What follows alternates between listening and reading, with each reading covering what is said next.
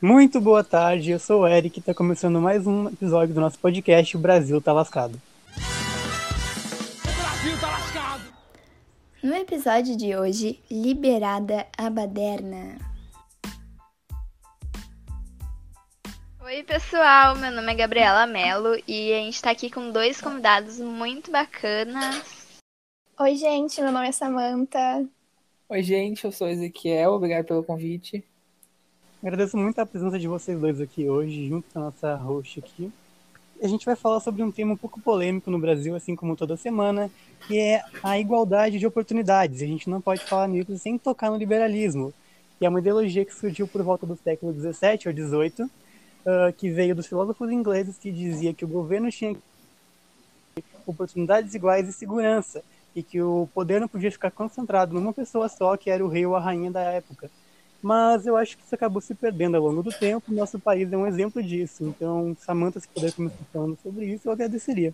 Eu, sinceramente, acho que fugiu bastante do ideal. As pessoas inventaram algumas coisas e disseram que era o liberalismo. Elas acabaram inventando um liberalismo apenas econômico, né?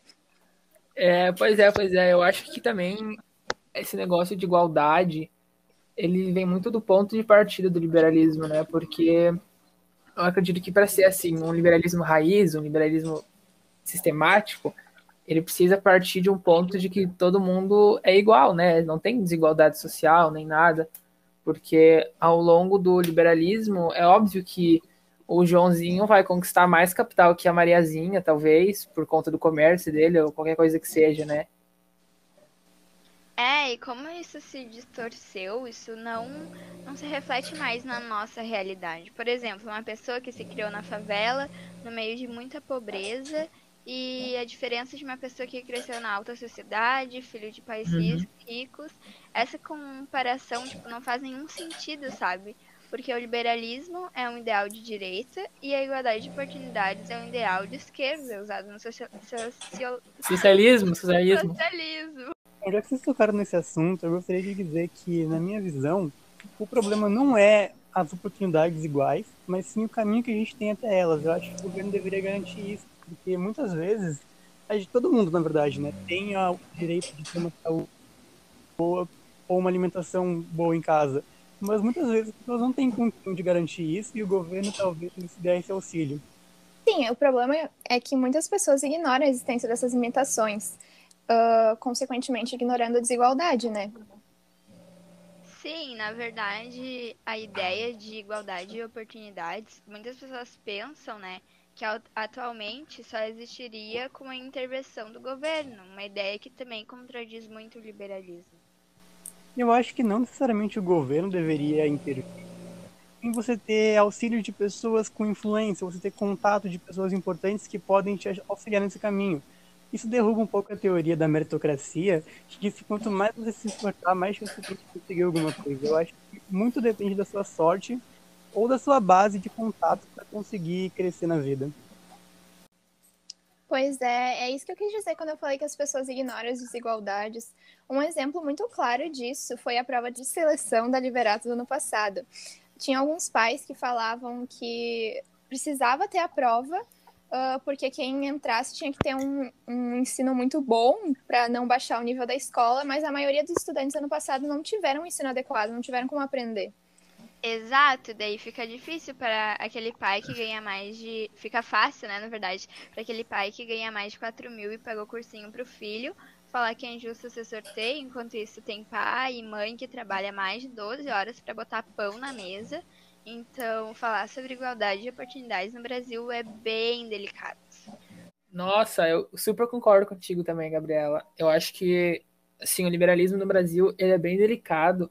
Ele chega a ser assim um, um liberalismo submissivo, sabe? Um liberalismo sem liberdade. Tá mais para um para um dinheirismo. O pessoal só quer saber de dinheiro e de capital, né? E aqui também o liberalismo ele se perdeu muito no conceito de, de liberdade, né? Aquilo de da minha liberdade não interferir na liberdade do outro. É tipo aquele discursinho que algumas pessoas usam para para disfarçar o preconceito de que ah, eu sou liberal na economia, mas sou conservador nos costumes. Isso é só um, preconceito disfarçado, né?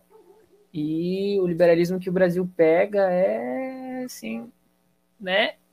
E também uma vez eu ouvi uma frase de que quanto mais rico for o país, menos pobreza ele vai ter. Foi uma pessoa aí que falou, né? E se a gente pegar o exemplo do Catar, que é o país mais rico do mundo, ele tem, pô, ele tem um catálogo de domésticas, né? Então, tipo, eles vendem auxiliares de lar, é um bagulho Sim, assim, sim. louco, né? Tipo, tanto que teve aquele rolê com os escravos ali por 2016, então, Verdade, aqueles 660 que foram resgatados em condições horríveis, né? sim, sim, totalmente, né? Mas voltando um pouco pro Brasil, né? O liberalismo brasileiro, ele vai bom, contra as raízes do liberalismo do Adam Smith. Pois é, gente. Então aqui a gente resume que se o Adam tivesse Twitter, ele já teria sido cancelado, né? Sim, completamente.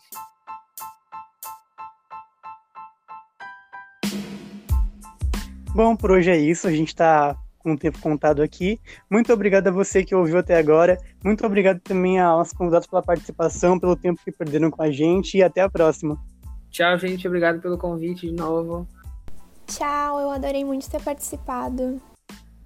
Tchau, gente. Até o próximo episódio.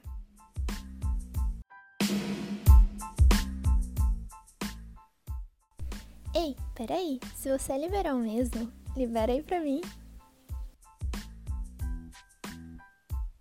Acabou! Acabou! Acabou!